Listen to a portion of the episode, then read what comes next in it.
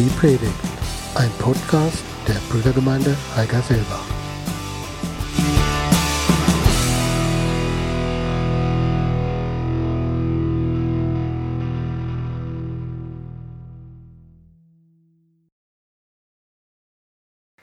Ich tue euch aber, Brüder, das Evangelium kund, das ich euch verkündige, verkündigt habe, das ihr auch angenommen habt und in dem ihr auch steht, durch das ihr auch gerettet werdet, wenn ihr festhaltet, mit welcher Rede ich euch es verkündigt habe. Es sei denn, dass ihr vergeblich zum Glauben gekommen seid. Denn ich habe euch vor allem überliefert, was ich auch empfangen habe, dass Christus für unsere Sünden gestorben ist, nach den Schriften, und dass er begraben wurde, und dass er auferweckt worden ist am dritten Tag nach den Schriften, und dass er Kephas erschienen ist, dann den Zwölfen. Danach erschien er aber mehr als 500 Brüdern auf einmal, von denen die meisten bis jetzt übrig geblieben, einige aber auch entschlafen sind. Danach erschien er Jakobus, dann den Aposteln allen, zuletzt aber von allen, gleichsam der unzeitigen Geburt, erschien er auch mir. Ich bin ein Experte. Das kann ich mit euch wetten. Ich bin mit Sicherheit der Deutsche unter uns, der am besten von allen hier Nepalesisch sprechen kann. Bis auf meinen ähm, einheimischen, waschechten nepalesischen Freund Diepen, der hier vorne sitzt. Der kann es natürlich als Muttersprachler noch viel besser. Dass ich mir auch noch mehr wünschen würde, ist eine andere Frage. Aber ich bin der Experte, der es hier von uns am besten kann. Glaubt ihr das? Okay, dann bin ich aber beruhigt. Ich bin auch ein Experte, wenn es ums Bahnfahren geht. Ich habe euch vielleicht schon mal erzählt, ich hatte eine nette Begegnung im Reisebüro, wollte eine Zugfahrt nach Colmar buchen, so in Frankreich und bat den netten Menschen um ein Angebot. Und der kam mit einer Rechnung auf, das war noch in D-Mark, und kam auf 500 D-Mark für zwei Personen hin und zurück nach Colmar. Da habe ich ihn nur mitleidig angelächelt und habe ihm meine Gegenrechnung aufgemacht. Und ich kam auf maximal 250 D-Mark. Da hat er nur schüchtern zurückgelächelt und hat mir gesagt, okay, man lernt hier eben täglich dazu. Ich bin also Experte in Sachen Bahnfahren. Wenn ihr also mal Rat braucht in Sachen günstig Zugfahren, meldet euch bei mir. Ich kenne mich aus und wenn ihr ein bisschen Nepalesisch reden wollt, auch. Jetzt muss ich aber aufpassen und aufhören langsam, denn wenn ich mich hier vorne hinstelle und sage, ich bin Experte, kriege ich spätestens gleich zu Hause Ärger. Weil die beste Ehefrau von allen sagt natürlich, das macht man nicht, das ist stolz, das ist arrogant, das ist hochmütig. Das wirkt einfach komisch. Aber trotzdem, ich habe recht.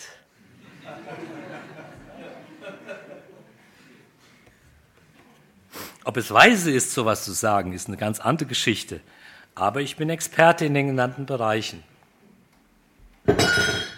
Oh, Entschuldigung. Das muss erst weg. Muss erst seinen Arbeitsplatz richten ne? und dann die Arbeitsschutzkleidung auch ein bisschen ab, ablegen. Okay. Alles klar, Dankeschön. Ich will uns heute einen Experten vorstellen, der mit Fug und Recht von sich behauptet und behaupten kann, der alleinige Experte in seinem Fachgebiet zu sein. Und es ist unglaublich wichtig, diesen Experten zu kennen. Und es ist schwer zu erraten für euch, dass es an diesem Tag, dass es um Jesus geht, der von sich behauptet, und jetzt kommt das, ich bin, ich bin die Auferstehung und das Leben.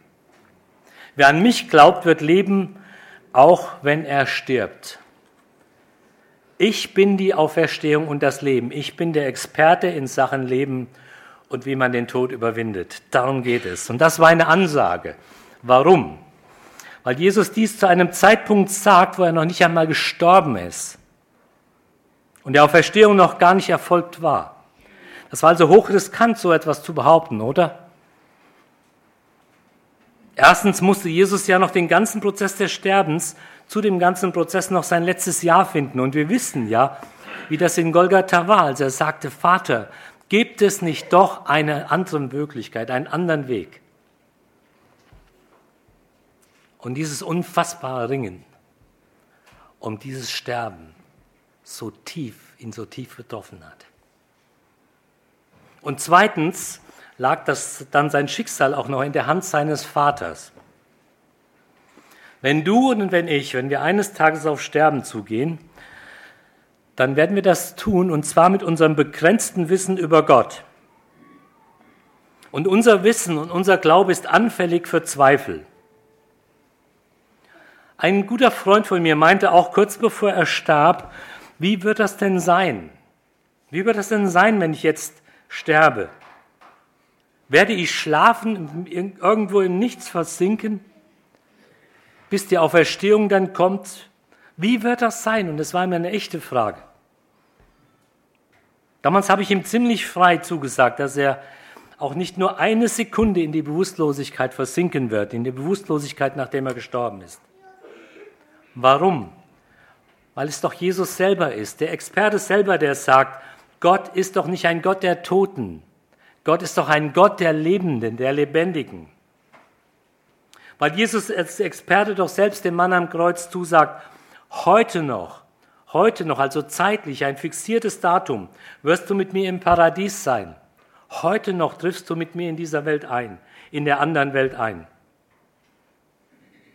Und selbst Mose und Elia warten nicht darauf, dass irgendwann der Wecker klingelt oder dass die Posaune schallt. Sie sind hellwach. Das zeigt sich auch wieder im Neuen Testament, weil sie Jesus selbst erscheinen durften, als er auf der Erde wandelte in Knechtsgestalt, in Lieb und großer Huld. Und manchmal sogar mächtig zornig, wie bei der Tempelreinigung, als der Eifer für sein Haus ihn wirklich fast aufgefressen hat. Aber sie, Mose und Elia, sahen ihn dort auf dem Berg, sprachen mit ihm. Und dann verwandelte sich seine Knechtsgestalt um in eine Herrlichkeit und ließ etwas von dem ahnen, aus, von jener Welt ahnen, aus der er kam.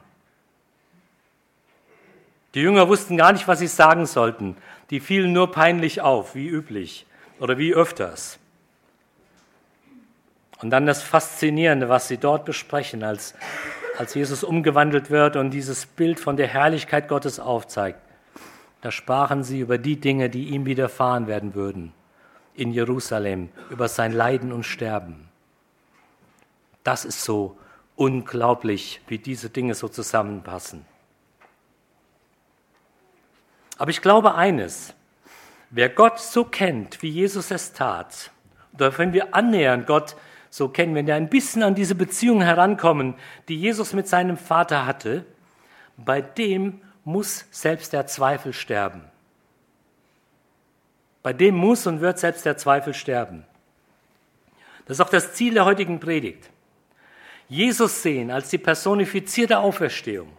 Ich bin die Auferstehung und das Leben. Ich bin der Experte. Das sage nicht ich von mir, sondern das sagt Jesus von sich. Aber ich darf sagen, ich will ihn besser kennenlernen und auch die Kraft seiner Auferstehung, von der in der Bibel sehr deutlich die Rede ist.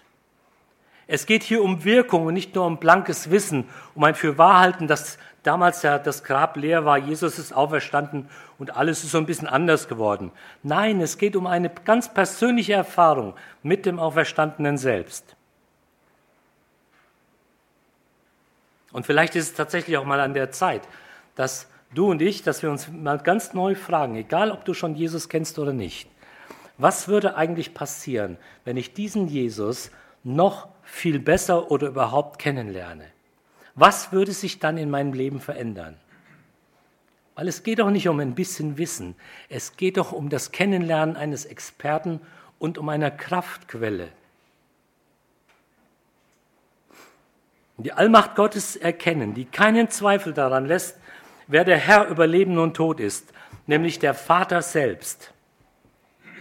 Er ist der Experte, um unser Kardinalproblem zu lösen. Und unser Kardinalproblem ist, Sünde ist Tod, ist Sterben. Und wir haben persönlich keine Antwort darauf. Und ich kenne keine andere Religion, die eine Antwort darauf hat. Außer dass die Buddhisten kreisen, kreisen, kreisen, kreisen und immer wiederkehren wollen. Und dann irgendwann im Nichts zu versinken. Was ist denn das? Hindus, x-mal wiedergeboren zu werden. Wer weiß als was? Und es ist blanker Wahnsinn. Es ist wirklich menschlich gesehen blanker Wahnsinn, ohne diesen Experten leben zu wollen. Das kannst du nicht. Das kannst du gar nicht überleben. Dann wirst du wirklich sterben. Und wenn wir mit diesem Wissen, diesem Glauben nach Hause gehen, dass er der Experte ist, der, das, der, der den Tod besiegt hat, was passiert denn dann? Dann passiert etwas ganz Befreiendes in deinem und meinem Leben. Das, was in einem Lied einfach so heißt, dann hat der Tod die Macht verloren. Wir sind mit Christus neu geboren. Und das ist wichtig. Warum?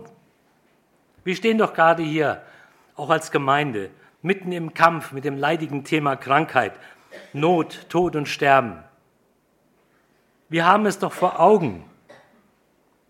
Es ist natürlich fantastisch, wenn wir das Wunder der körperlichen Heilung erleben. Und das haben wir auch immer wieder erlebt. Gott ist so gnädig und greift ein in unser Schicksal.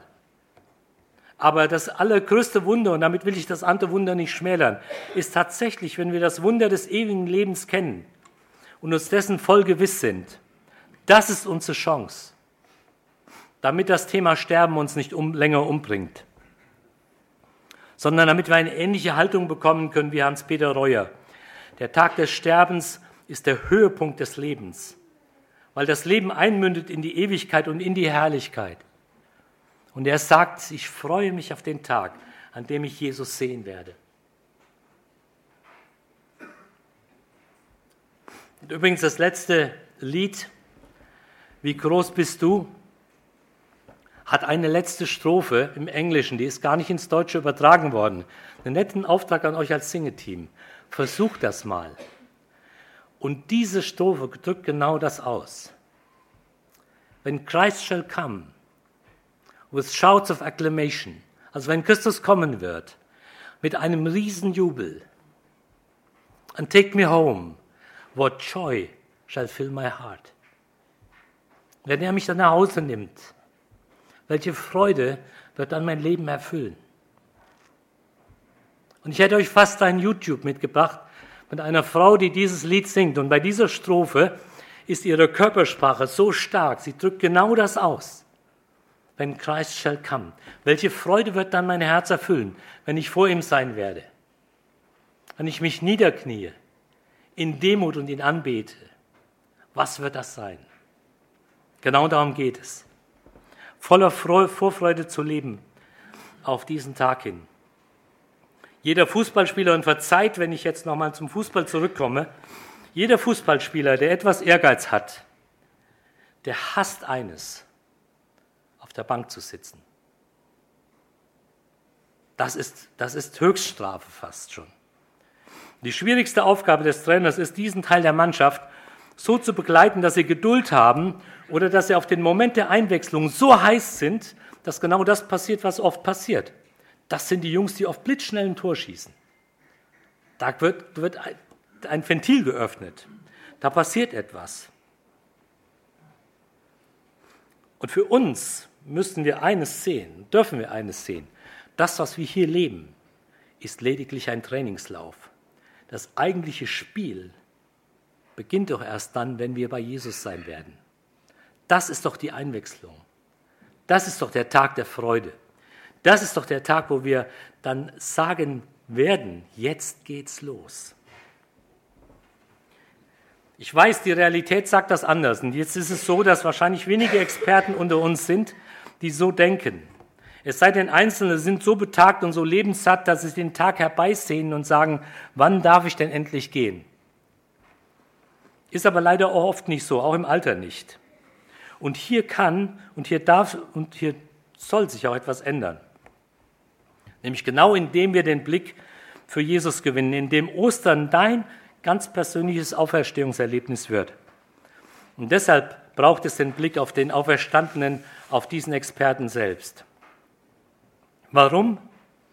Weil das der Hauptgrund ist und die Chance ist, immun zu werden gegen das, was Thilo uns eben vorgelesen hat, gegen den Spott, gegen die Verachtung, gegen das Schwere, was auch zum Christsein gehören kann und bei einigen Leuten in dieser Welt vor allen Dingen dazu gehört, deren Existenz bedroht ist, weil sie an Jesus glauben. Das geht nur, wenn wir diesen Experten kennen. Das geht nur, wenn du die Auferstehungskraft im Leben kennst und hast.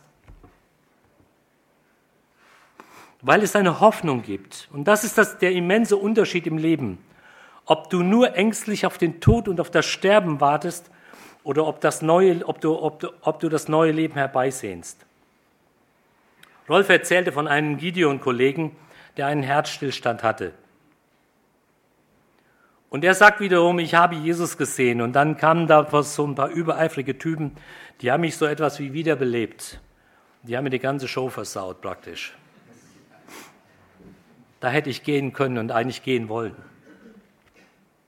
Die Rückkehr war Frust. Keine Sorge, ich will nicht, dass wir hinterher nur noch mit einer Todessehnsucht leben und rausgehen. Darum geht es nicht. Das ist was ganz anderes. Gott will, dass wir volle Sehnsucht haben. Volle Sehnsucht einmal für dieses Leben hier, es in der ganzen Fülle zu erleben. Und ich singe meistens nicht mit, wenn es in den Liedern darum geht, dass wir alles aufgeben, weil wir an Jesus glauben, dass wir gar nichts mehr wollen. Quatsch. Erst wenn ich Jesus habe, kann ich das Leben hier in der ganzen Fülle erst richtig genießen, weil er bringt mich auf die richtige Spur. Plus dazu die Ewigkeitshoffnung. Was ist das für ein Vorrecht? Aber er gibt auch die, genauso die große Hoffnung für das Leben, in das dieses Leben einmündet, nämlich in die Ewigkeit. So, und Thilo, und jetzt wirst du überrascht sein. Wo bist du? Stehen wir heute mit dieser Botschaft allein auf weiter Flur? Weil die Botschaft vom Kreuz und dann auch von der Auferstehung so unglaublich ist. Und ich selbst habe etwas gesucht und gefunden. Und das möchte ich euch jetzt weitergeben. Und das sind jetzt nicht mehr Worte von mir, sondern das ist eine ganz eindrückliche Botschaft. Ich lasse den letzten Teil meiner Predigt also einer anderen Person sprechen, und zwar einem Pfarrer Ulrich Schmidt, der aus dem Schwäbischen kommt. Das Schwäbisch ist ja meistens recht gut. Die Leute sind ja ziemlich fromm und evangelikal. Und er schreibt zu Ostern 2009, liebe Gemeinde, liebe Gäste, am letzten Mittwoch ziehe ich wie jeden Tag die Zeitung aus dem Briefkasten und was sehen meine müden Augen? Ein Bild des Auferstandenen auf der Titelseite der Wochenzeitung Zeit. Schau, schau, denke ich. Wahrscheinlich war er Siebenbürger Sachse, vermutlich. Schau, schau.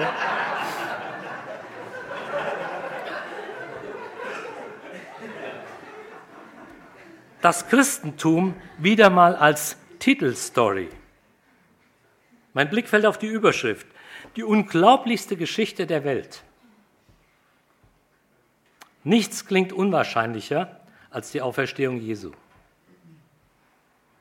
Natürlich denkt Pfarrer Schmidt, der Glaube wieder mal auf dem Prüfstand oder auch im Zerriss, wie üblich. Und die Story findet sich erst wieder auf den Seiten 41 bis 42. Er sagt ja schon, die Platzierung spricht Bände. Die Auferstehung rangiert hinter Politik, Wirtschaft und Wissen. Aber dann staunt er nicht schlecht, nämlich der Chefredakteur Robert Leicht damals, ich weiß nicht, ob er es noch ist, schreibt unter dem Titel Höher als alle Vernunft.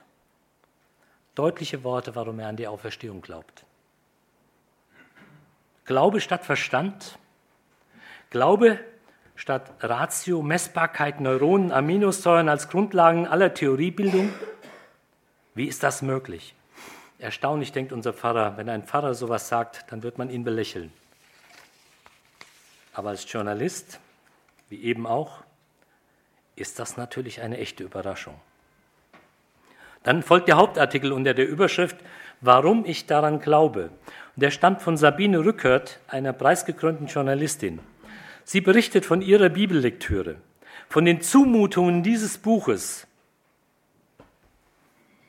von den Zumutungen dieses Buches für einen modernen Leser. Und sie schließt die Einleitung mit dem Satz, von allen Zumutungen war für mich die Behauptung der Auferstehung das stärkste Stück. Aber halt, der nächste Satz überrascht. Und doch schreibt Frau Rückert, gerade die Auferstehungsgeschichte ist mir heute die liebste von allen. Ich finde sie so großartig, so unverschämt zuversichtlich, dass ich meinem einzigen Kind den Namen Maria Magdalena gegeben habe. Den Namen jener Frau also, die dem Auferstandenen zuallererst begegnet ist. Und dann hebt sie zu einer Begründung ihres Glaubens an die Auferstehung an. Frau Rückert schildert, schildert, wie der christliche Glaube immer unter Schwindelverdacht stand. Wie oft hatte man vermutet, die Jünger hätten den Leichnam geklaut und wie eine geniale, wie geniale Marktstrategen eine erfundene Story vorbereiten. Ihr kennt diese Lügengeschichte von damals, ne? Geklaut. Aber warum sollten sich die Nachfolger Mühe machen? Warum sollte irgendeiner diese Fantasterei denn ernst nehmen? Und dann begründet sie weiter, warum sollte sie auch noch, sollten die Nachfolger Jesu damals auch noch bereit sein, für eine Lüge zu sterben? Einfaches, einfachstes Geschichtswissen reicht zu diesem Schluss. Die Urchristen haben sich massenhaft verfolgen, foltern und einsperren lassen und sogar töten lassen. Und das alles für eine Idee? Wer gibt schon sein Leben für die Geschichte von einem hingerichteten Verlierer, von dem man bloß gehört hat? Wer bitte macht das denn? Nein, so geht das nicht. Irgendetwas muss passiert sein damals im Garten des Josef von Arimathea, in dem man Jesus ins Grab gelegt hat. Irgendetwas, dessen Kraftstoß ein paar verstörte Fischer zu Gründern einer Weltreligion werden ließ. Ein Kraftstoß, der das Christentum bis heute vorwärts drängt. Was auch immer es war, die Jünger sind nach dem, was sie als Begegnung mit dem Auferstandenen wahrgenommen haben, nicht mehr dieselben. Wo sind die Feiglinge, die in, der, die, die, die in die Dunkelheit flüchteten, wenn ihr Meister von Soldaten abgeholt wird? Wo sind die Zweifler, die sich verbarrikadierten, während er am Kreuz stirbt? Mit einem Mal sind sie Apostel, Herolde einer Überzeugung, bereit, sich für ihre Botschaft zu opfern. Ihnen ist etwas Ungeheuerliches widerfahren und jetzt tragen sie dieses Erlebnis über Land eindringlich und offenbar glaubwürdig durch das Ausmaß ihrer Erschütterung. Und Pfarrer Schmidt sagt dazu, da hat jemand tatsächlich die von der Theologie formulierten Gründe erfasst und ernsthaft bedacht, den Kraftstoß von Ostern wunderbar beschrieben.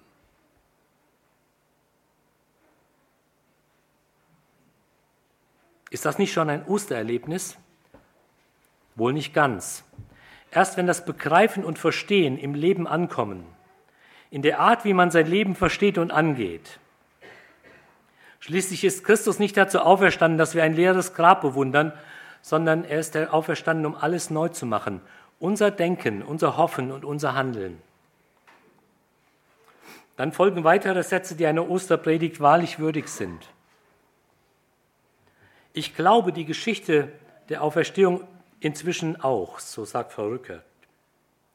Die Auferstehung ist für mich ein Sinnbild für die Befreiung aus, dem lähmenden, aus den lähmenden Gesetzmäßigkeiten, denen der Welt und meiner eigenen. Das Christentum ist eben keine Religion der Gesetzlichkeit. Der Christ ist frei. Alles ist ihm möglich. Die Naturwissenschaft mag die Gesetzmäßigkeiten des Machbaren bestimmen aber das biblische Denken hält sich nicht daran. Wir kennen wohl die biologischen und physikalischen Grenzen der Existenz, aber das Wissen um die Parameter, denen die Materie gehorcht, dem Stoffwechsel, der Gravitation und anderes, helfen mir nicht zu verstehen, wozu dieses Leben da ist, was ich bedeuten soll. Das Prinzip unseres Lebens ist zunächst Angst. Fürchtet euch sehr, lautet die Botschaft in jeder Zeitung, auch in der Bildzeitung. Fürchtet euch sehr. Ein kleines bisschen Sicherheit wird ja schon in Liebesliedern besungen. Um diese Sicherheit herzustellen, ist unser tägliches Brot. Und der Mensch ist mit seiner ängstlichen Absicherung derart beschäftigt, dass er gar nicht erst bemerkt, wie er den Mörtel rührt, um die Verhältnisse, in denen er lebt, zu zementieren. Aber das Evangelium, die Auferstehung lehren mich das Gegenteil. Hier finde ich Bilder, Geschichten, die mich aus meiner Berechenbarkeit, aus meiner Bestimmung herausreißen, die mir helfen, größer zu werden, als ich bin. Das sagt immer noch die Frau Rückert. Bilder, in denen ich nicht wiederzuerkennen bin. Das christliche Bild von der Auferstehung ist ungeheuer kraftvoll, dynamisch. Es ist eine Auflehnung gegen das letzte Gesetz, gegen den Tod. An Ostern halt die Kirche wieder vom befreienden Lachen der Gläubigen. Und so gab, es, so gab es ja auch eine Sitte, das ist jetzt meine Anmerkung dazu, dass man tatsächlich an Ostern das Osterlachen erfunden hat. Warum? Weil Jesus ja selbst sagt, ihr werdet eine Weile traurig sein, aber dann werdet ihr euch freuen. Ich weiß, wir stehen in unseren Kreisen dem Lachen gegenüber ein bisschen so verhalten gegenüber. Wir nehmen das höchstens mal in homöopathischen Dosen wahr, weil zu viel äh, Emotionen und so passt ja nicht ins, in Gemeinde und so. Was für ein Quatsch! Volle Kanne Freude gehört in die Gemeinde hinein, genauso wie das volle Weinen miteinander, wenn wir leiden. Das ist doch das Ziel, was Jesus uns bringt. Aber ich fahre weiter fort mit dem, was hier ist. An Ostern halt die Kirche wieder vom befreienden Lachen der Gläubigen. Gepackt von dieser zutiefst optimistischen Weltsicht geflutet von einer unverwüstlichen Zuversicht. So und habt das mal in dieser Zeit, wenn wir an die Despoten in dieser Welt denken. Christen sind Protestleute gegen den Tod in all seinen Varianten. Sie bieten der Bedeutungslosigkeit, der Feindseligkeit, der Feigheit, der Inhumanität die Stirn. Gegen alles anzustürmen, was klein, hässlich und verzagt macht, das ist die Aufgabe der Christen. Das ist meine Aufgabe und deine. Soweit Pfarrer Schmidt und die Frau Rückert. Paulus schreibt in Philippa 3 sein persönliches Statement, sein persönliches Lebensmotto nieder und das will ich uns lesen zum Schluss. Was mir Gewinn war, das habe ich um Christi willen für Schaden erachtet. Ja, ich erachte noch alles für Schaden gegenüber der überschwänglichen Erkenntnis Christi Jesu meines Herrn. Um seinetwillen ist mir das alles ein Schaden geworden. Und ich erachte es für Dreck, auf das ich Christus gewinne. Und Paulus hält dabei Rückblick auf seine alten theologischen Errungenschaften, die er aus lauter Fleißarbeit heraus als, ähm, als Schriftgelehrter gemacht hat. Und dann führt Paulus fort und sagt, damit ich in ihm gefunden werde, dass ich nicht meine Gerechtigkeit habe, die aus dem Gesetz, sondern die durch den Glauben an Christus kommt. Nämlich die Gerechtigkeit oder die Gerechtigkeit, die von Gott kommt, durch den Glauben.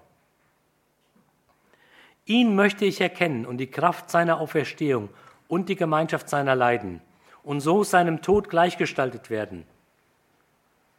Mit dem einen Ziel, damit ich gelange zur Auferstehung von den Toten, damit ich lebe in alle Ewigkeit.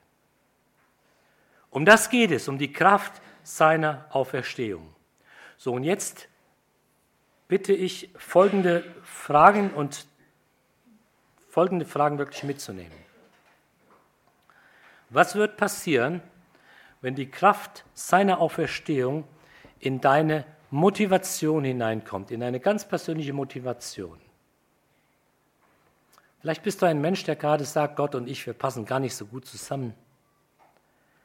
Ich kenne meine Motivation, ich habe so viel Übles drin und so viel Übles drauf. Ich liebe Gemeinde nicht wirklich und außerdem sind dann so ein paar Typen mir so lästig. Vielleicht denkst du ganz positiv, dann freue ich mich darüber, auch klar. Aber was wird passieren, wenn Christus in deine Motivation hineinkommt und in meine auch? Weil selbst Christus unser Wollen verändert. Weil selbst er es ist, der uns den Drive gibt zu sagen, hey, ich will das. Und was ist das, wenn die Kraft seiner Auferstehung in dein Denken und in mein Denken hineinkommen darf, so wirklich ganz tief? Wenn du vielleicht mit seiner Hilfe und mit seiner Kraft endlich den Ausbruch aus deinem gedanklichen Gefängnis schaffst, aus dem gedanklichen Trübsinn, aus den gedanklichen Ausflügen, aus dem gedanklichen Kopfkino, aus der gedanklichen Hoffnungslosigkeit. Wenn das passiert, dass die Kraft seiner Auferstehung in deine und in meine Gedanken, in meinen Gedanken wirklich Raum fasst, was wird da für eine Kraftquelle freigesetzt, wenn mein Denken und dein Denken erneuert wird?